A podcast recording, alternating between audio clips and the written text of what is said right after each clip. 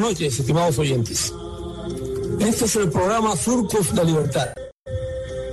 En el programa se divulgan los trabajos y compromisos de la Organización Presidio Político Histórico Cubano, Casa del Preso, con la causa de la libertad de Cuba. En este espacio compartimos opiniones e informaciones y servimos de vehículo de divulgación para las denuncias y actividades de la resistencia interna y de la oposición legítima que en la isla luchan por el cambio verdadero hacia la democracia. Produce y dirige quienes habla.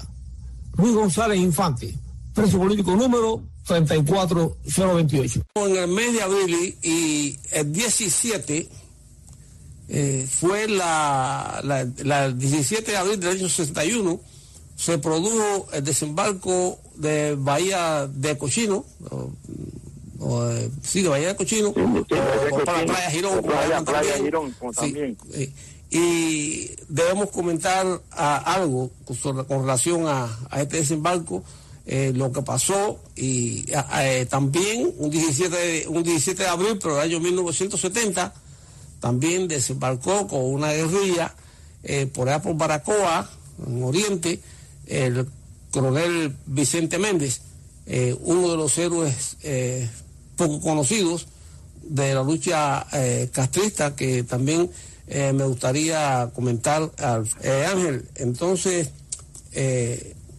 Vicente Méndez es uno de esos héroes legendarios mm, de la lucha contra el castrismo y también pues debemos eh, tocarlo al final.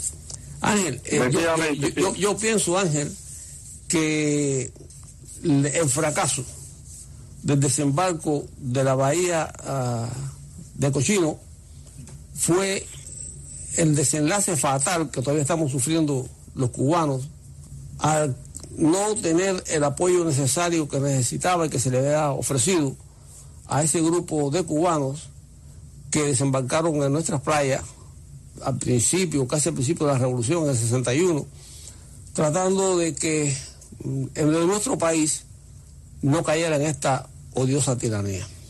Efectivamente, Luis, todo esto que hemos estado pasando durante estos ya 60 años de 40 tiranía, eh, es el producto del desenlace fatal que tuvieron nuestros hermanos eh, invasores de Playa Girón que arribaron en Cuba con el ansia de crear ya un, un movimiento o de liberación en el país y el traste con, la tiranía.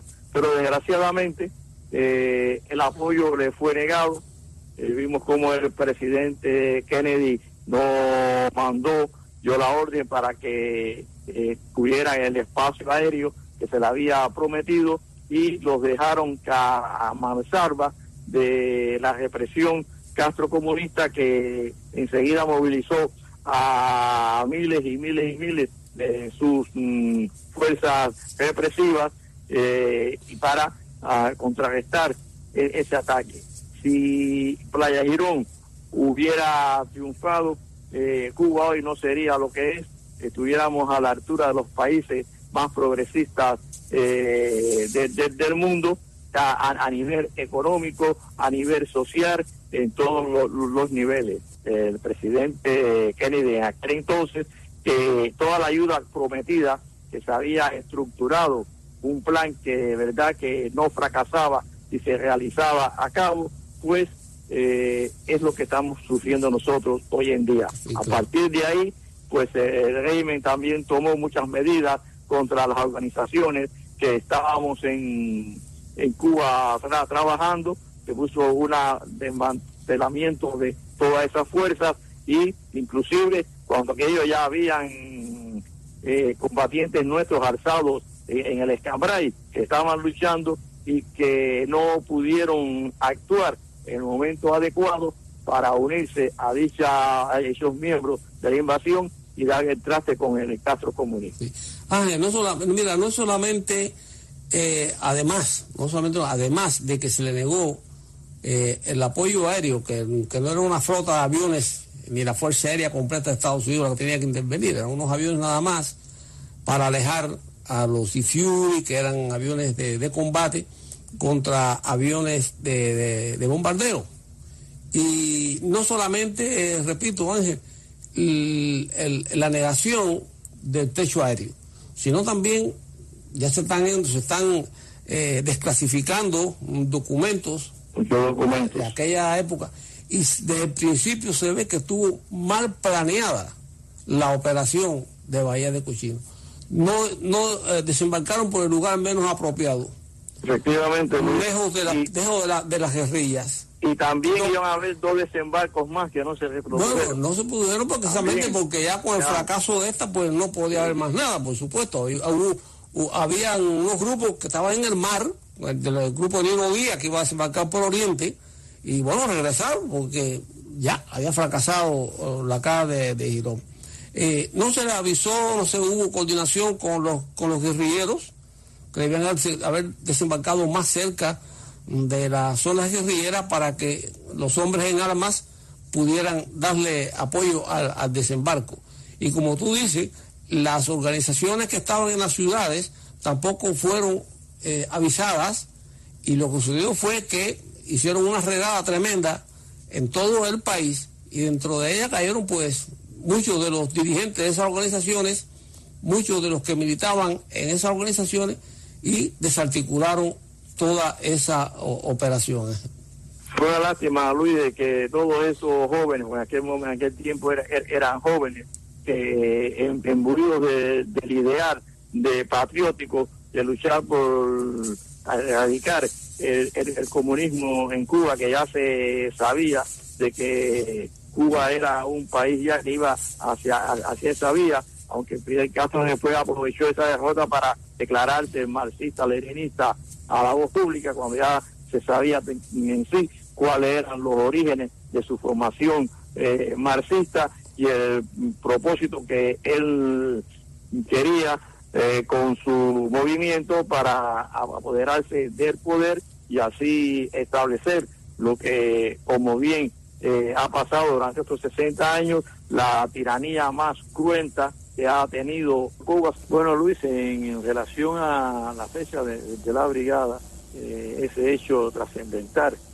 que marcó pautas en la historia de nuestro país, pues estando inclusive el combinado del Este, en la prisión, tuve de componer esta poesía, que es más bien un, himno de alabanza a la heroica labor que realizaron estos patriotas. Dice así, egregios patriotas que a Cuba llegaron, blandiendo las armas de un puro ideal, con brazo indomable y ahínco pelearon en contra del sátrapa cruel e infernal. Luceros activos de libre pujanza, en campos heroicos su sangre vertieron. Son fieles mambises de fértil templanza que al rojo tirano tenaz vistieron. Las playas de sangre cubana se anegan, el grito de gloria se torna sombrío, se espera el socorro, las armas no llegan, un hombre indeciso detuvo el envío. Un juicio inhumano prepara el farsario, queriendo estirpar la brava simiente, enfrenta a prisión un rudo carvario, levanta en trinchera la gesta valiente. Con luz solidaria se quiebran los muros, la insigne bandera se yergue gloriosa, la antorcha fulgura, cuarcirios seguros, grabando en su cima la voz clamorosa. Son huestes de ideas que ardientes se baten en contra del yugo que implanta el marxismo. Soldados de acero sin tregua combaten la esclava doctrina del vil comunismo. A pueblos hermanos le brindan ayuda, quebrando el avance siniestro del oso que tras la ignorancia y el odio se escuda, fraguando su crimen cual hecho doloso. Insigne brigada con fuerza idealista, que un día de abril llegaste a Girón. La patria os contempla con fe guerrerista, marcando en la historia la nueva invasión. Bueno, con relación al otro, al otro acontecimiento producido también un 17 de abril, pero del año 1970, fue el desembarco mm, de Vicente Méndez, eh, un coronel dentro de lo que es la, la estructura del AFA 66 eh, que desembarcó por Baracoa con 13 hombres. Eh, dice eh, Vicente, cuando Cuba sea libre, Ángel, muchas, muchas historias, muchas cosas se van a saber de hombres y mujeres que han hecho un trabajo valiosísimo y muy arriesgado cuando trataron de que la tiranía no se instaurara en nuestra patria. Efectivamente, Luis. Aquí dice un trabajo que hemos encontrado, eh, creo que es del libro de, de Enrique Sinosa, Escambay y la Guerra Olvidada. Ah, dice, después de darse cuenta de la traición de la revolución cubana hacia una ideología comunista, Vicente Méndez, quien en aquel entonces era oficial activo del ejército rebelde en un cuartel en Camajuaní, allá en las villas, Vicente Méndez y otros dos oficiales, Joaquín Membibre y Diosdado Mesa, se sublevaron, tomando el cuartel donde estaban destacados, fomentando un foco guerrillero con las armas confiscadas. Es posible que la rebelión de estos tres oficiales haya sido la primera sublevación armada de una unidad militar bajo el nuevo régimen revolucionario. Se mantuvo activo luchando contra el nuevo régimen comunista. En un combate en la finca La Felicidad, Vicente Méndez y sus hombres se batieron con una patrulla de milicias. El jefe de las milicias, teniente Obdulio Morales Torres, fue el primero en caer muerto en el combate, ametrallado por una ráfaga de la carabina San Cristóbal que portaba el Guajiro Méndez. Este teniente era el sobrino de Félix Torres, un comandante del ejército rebelde y viejo comunista de la zona. Félix Torres había sido uno de los hombres clave de Fidel Castro en la provincia de Las Villas, donde apadrinó a numerosos comunistas para lograr obtener cargos importantes y el control total de la estructura del poder. La muerte de su sobrino enfureció a Félix Torres, quien ordenó la movilización de varios batallones de milicias hacia la zona de operaciones. Y sigue este breve relato. Vicente Méndez, junto a Joaquín Membibre, Diosdado Mesa y Edel Montiel, cruzaron la sierra rompiendo cercos, combatiendo hasta llegar a las cercanías de Santa Clara, donde contactos clandestinos los ayudaron a salir del país en barco. Tras años de tropiezos y fracasos, en 1970 Vicente Méndez, intentando reabrir nuevos focos guerrilleros, logró regresar a Cuba con una guerrilla de varios hombres veterano de ambas gestas del Escambray y sobreviviente de la primera limpia y jefe militar del Alfa 66, desembarcó con 13 hombres en la región de Baracoa. A las pocas horas de desembarcar, entablaron combate con una patrulla de milicias. La escuadra de Méndez mató a cinco milicianos e hirió a otros cinco. Ubicados, fueron perseguidos por tropas dirigidas por el ahora general Tomasevich, eh, Vicente Méndez murió en combate, abrazado a una palma como había prometido. En una semana la guerrilla fue liquidada, siendo fusilado el segundo jefe de la unidad, Aurelio Yeyito Nazario, uno de los hijos del fundador de Alfa 66, Aurelio Nazario Sajén. Vicente Méndez y su lugarteniente eh, murieron en combate en las inhóspitas tierras guantanameras a los que quedaron vivos, el juicio eh, revolucionario de los hombres que lo acompañaron, donde todos fueron al paredón de fusilamiento, menos tres por ser menores de edad, entre ellos Pipián.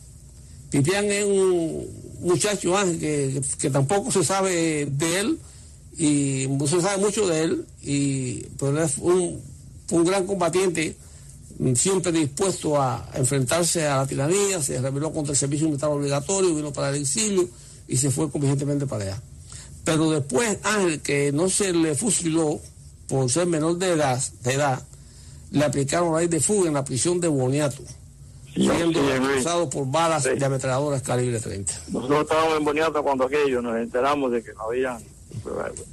Uh, ametrallado con un intento de una supuesta fuga que, había, que la habían creado para, para, eliminarlos. Pues nada, yo creo que en el futuro eh, tendremos que, que recoger todos estos acontecimientos, sacarlos a la luz y darlo a conocer a nuestro pueblo. Por cierto, Ángel, hay una canción dedicada a Vicente Méndez, que quiero ponerla ah, en el programa esta noche, en la voz de Pedro Tamayo, un trovador eh, que vino acá para el exilio y se identificó, bueno, desde Cuba estaba identificado en contra del sistema y aquí que el exilio pues se integró a varias organizaciones de lucha prestando su arte y quisiéramos rendirle también tributo eh, en esta noche a Vicente Méndez con esta canción. Efectivamente, Luis, es un tributo póstumo que se merece este gladiador eh, anticomunista, luchador por la democracia y la libertad, como fue Vicente.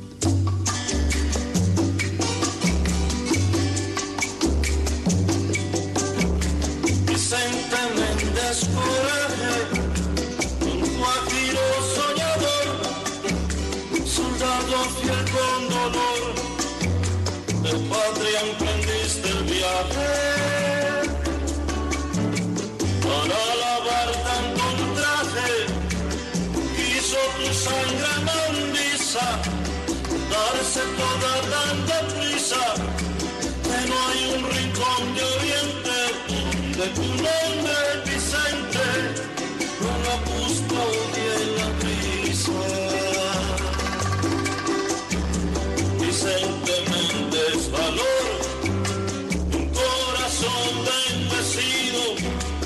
la pólvora latido, un verso del paredón, yo te busco en la emoción de la palabra trinchera y te encuentro en la primera esperanza de un regreso, porque Cuba se hizo beso cuando tu amor se hizo guerra.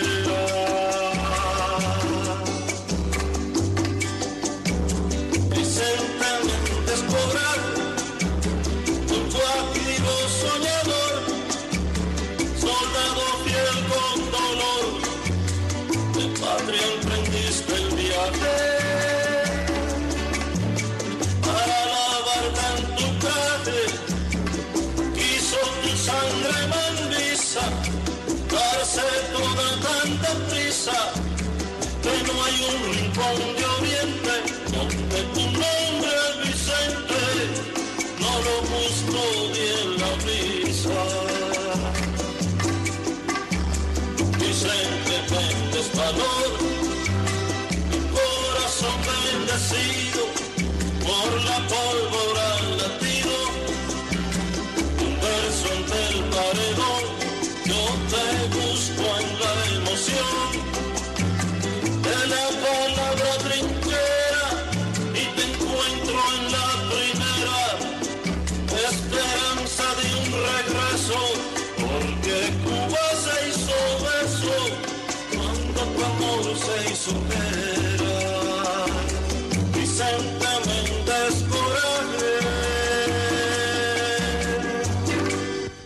Y así, estimados oyentes, hemos querido entrelazar estos dos acontecimientos históricos que ocurrieron el mismo día de diferentes años. En el año 1961, 17 de abril, el desembarco de la Brigada 2506 por las costas de las villas y el otro, el desembarco de Vicente Méndez y sus hombres, 17 de abril de 1970 por las costas de Oriente. En ambas hazañas se hizo derroche de valor y de compromiso.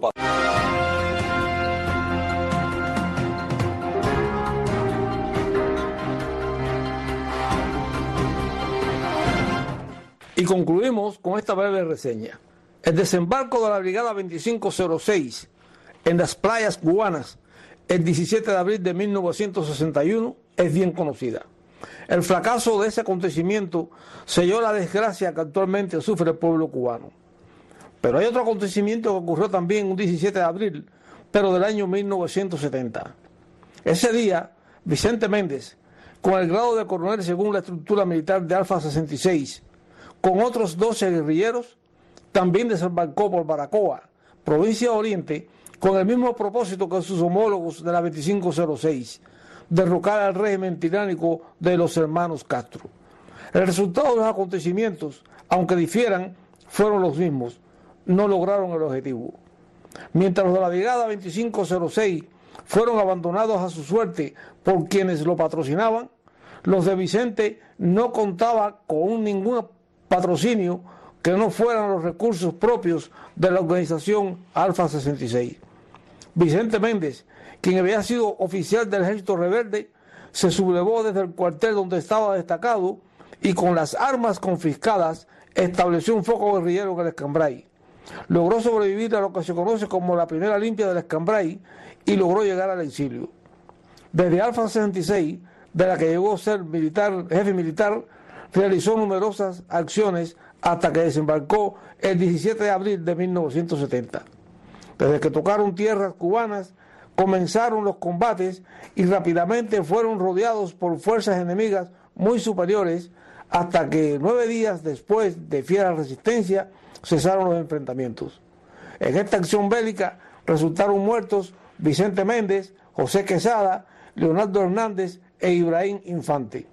Al ser capturados, fueron fusilados Luis Aurelio Nazario Sargén, Eugenio Fiol, Francisco Esteves, Ángel González y Ángel Iribar. Fueron condenados a prisión Rafael Pena, Pipián, Amado Velázquez y Mario Rivera, quienes fueron ametrallados posteriormente en un intento de fuga de la prisión de Boniato y sobrevivió René Rodríguez. Hay una bellísima poesía patriótica de la poetisa Sara Medina dedicada a Vicente Méndez y cantada por el cantautor Pedro Tamayo, fallecido en el destierro. Y así, estimados oyentes, hemos llegado al final del programa de esta noche. Les enviamos un fraternal saludo a nuestros compatriotas identificados con la libertad de Cuba, a los prisioneros políticos actuales y en particular a nuestros hermanos del presidio histórico en la isla. Los invitamos a que nos reencontremos la próxima semana por estas ondas radiales. Pueden comunicarse con nosotros por nuestro teléfono 305-858-3789 o por nuestro correo electrónico ppchistórico.com. También pueden visitar nuestra página en Facebook, Presidio Político Histórico Cubano, Casa del Preso. Gracias por la sintonía y hasta entonces.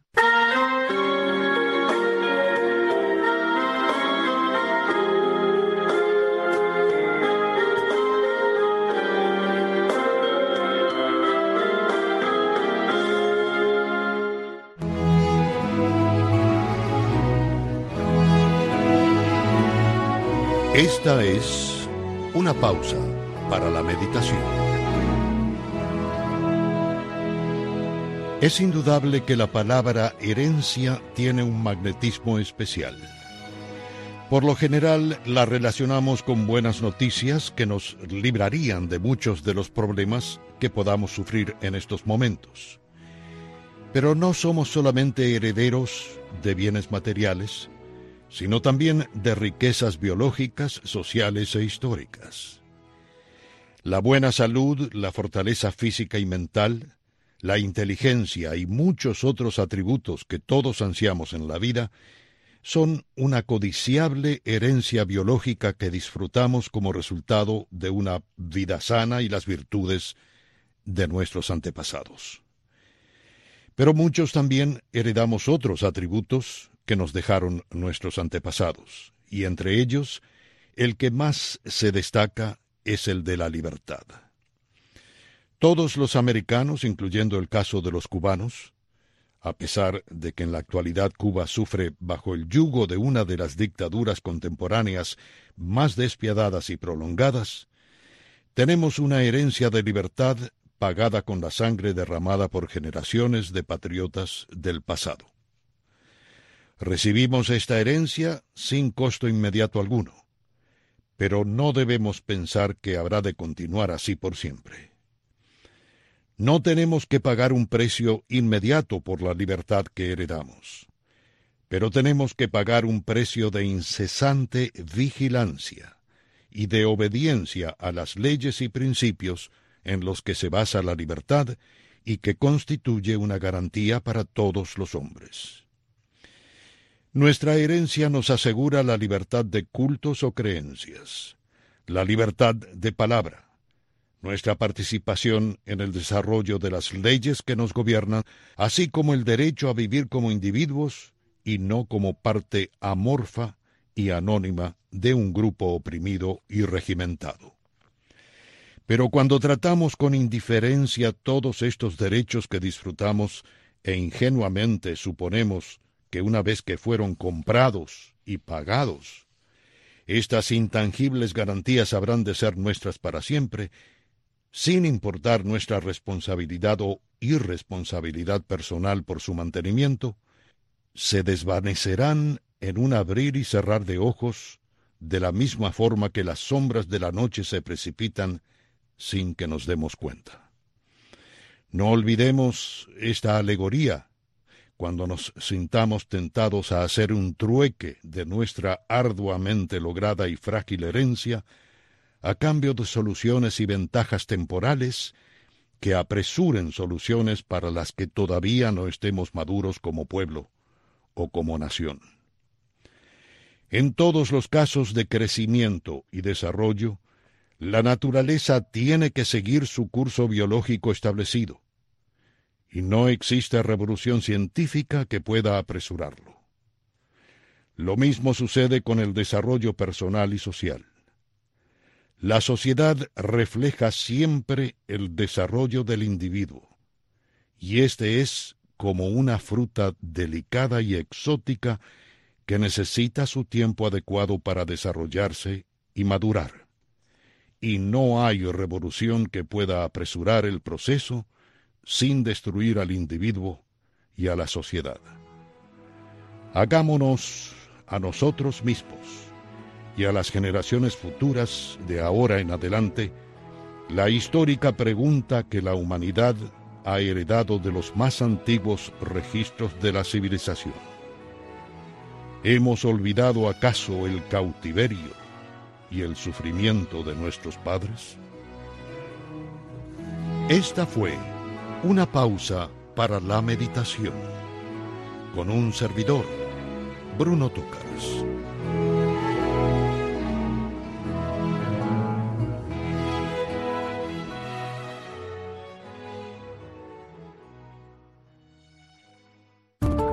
¿Qué tal? Soy su doctora Marixa Fuentes y sea usted bienvenido a Tu Salud en tus manos. ¿Sabe usted cuáles son las consecuencias de no acudir al baño con frecuencia o más bien casi todos los días? Pues sencillamente la acumulación de 6 libras de heces fecales en su abdomen. Y esta podría ser la causa por la cual usted pudiera notar que si no está yendo al baño con frecuencia, sencillamente el abdomen se inflama y quizás se vea con más peso. Y este peso no sea causado por solamente grasa, sino por el hecho de no desinflamar el abdomen con el solo y el simple hecho de acudir al baño. Las causas son múltiples. Por ejemplo, el estrés está como en una de las primeras en la lista, ese estrés que ha llegado y que muchas veces nosotros no sabemos cómo controlarlo. Una de las consecuencias que pudiera ocasionar el estrés es el estreñimiento, o sea, el no acudir al baño con facilidad. También el hábito de fumar, algunos medicamentos llamados analgésicos, esos que se utilizan para aliviar los dolores, el no comer suficiente fibra, ¿de dónde proviene la fibra? Bueno, de las frutas y los vegetales en su gran mayoría.